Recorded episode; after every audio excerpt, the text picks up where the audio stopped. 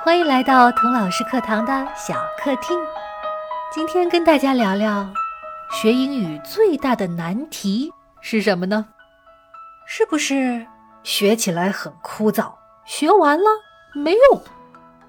有人会说了：“哎呀，学习嘛，就是要吃苦，躲不过的。”也有人说：“技多不压身，先学了再说。”这些道理啊，别说孩子了，成年人一听都倒胃口。不解决这两个问题，英语学习十有八九是痛苦又失败的。因为语言习得是一个长期的过程，找不到乐趣、方法和内在的动力，很难坚持下来。我很幸运能够成为这么多孩子的英语启蒙老师，但是啊，我自己的英语启蒙之路却不是太顺利。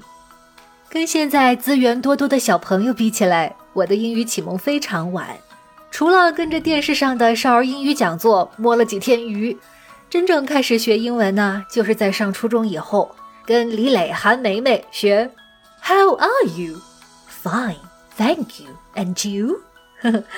如今啊，李雷、韩梅梅都炒成 CP 了，成了美好的青春回忆。可在当时啊，却代表我学英语的噩梦。我初一碰到的第一位英语老师，教的实在是一言难尽，同学们怨声载道，家长们忍无可忍，最后不得不联名写信给校长，要求撤换老师。然而啊，并没有成功。第二天早上，看着被弹劾未遂的老师黑着脸踏上讲台，哎呦，我们一班学生惴惴不安的样子，至今难忘。很长一段时间呢，我完全找不到学英语的门道和热情，觉得这课本很无聊，语法很混乱，单词倒是背了一堆，可是要用的时候啊，一个都想不起来。直到有一天呢，我无意中翻到一本杂志，其中一篇文章介绍的是美国诗人 Robert Frost 罗伯特·弗罗斯特，他最有名的诗是《The Road Not Taken》未选择的路。但是我被文章里提到的另一首小诗吸引了。这首诗非常短，用词呢也很简单，我当时毫无困难就读下来了。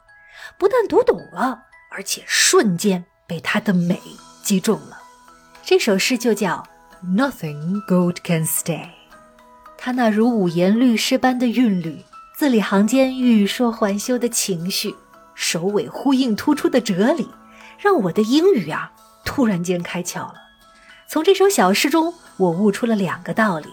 这两个道理是我后来英语学习突飞猛进、势不可挡的原因。是两个什么道理呢？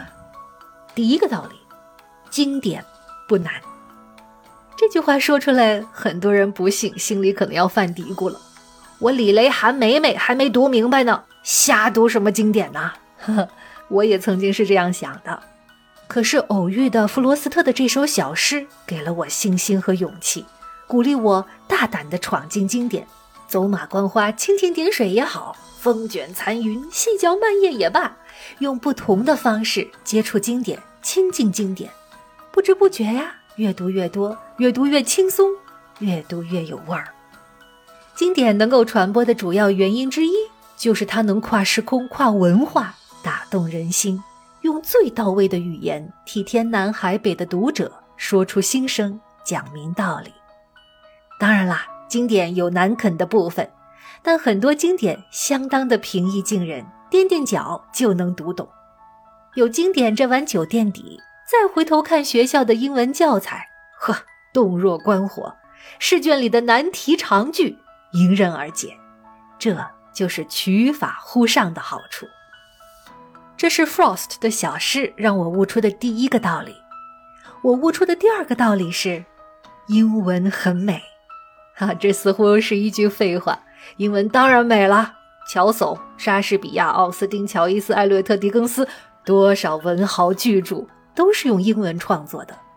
英文有它独特的词汇，表达逻辑、典故、韵律和趣味。可是英文之美，并不停留在所谓的。文笔优美上，把英语带到全世界的不是莎士比亚的十四行诗，而是第一、第二次工业革命，是英美在一战、二战后建立的国际新秩序。英语脱颖而出，成为全世界通用的语言，在科学技术、工业、金融、贸易、政治、军事、教育、文艺、娱乐各个方面，记录了近现代最丰富、最多样、最前沿的知识信息。懂英语，这些知识、这些信息就能轻轻松松任你所用。什么样的图书馆最美啊？答案是最大的图书馆最美。谁拥有了英语这把钥匙，谁就能进到最大的图书馆，看到更加丰美复杂的世界。这么美的英文，怎么会枯燥？怎么会无用呢？一旦亲身领悟到英文之美，你的学习动力和热情一定会被激发出来的。我原以为啊。这些道理，这样的领悟，每个人或迟或早都会得到的。没想到这些年跟身边的朋友交流，我才发现并非如此。很多人，甚至是旅美旅英、长期经营在英文环境中的人，也不一定有这样美好的领悟。我自己虽然误打误撞悟出了这些道理，但是在出国前，我的英语学习一直靠自己摸索。当时就特别渴望有老师能指点一二，让自己呢少走些弯路。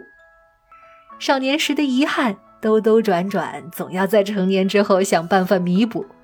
在我制作牛津阅读树和牛津书虫的过程中，我有一个愿望变得越来越强烈，那就是我想给孩子们直接讲原版英文经典。语言是有生命的。它不是一个个单词通过固定的语法组合起来的积木，而是一个有机体。它承载着所有使用这门语言的人从古至今的共同记忆、价值观念、思维方式和审美情趣。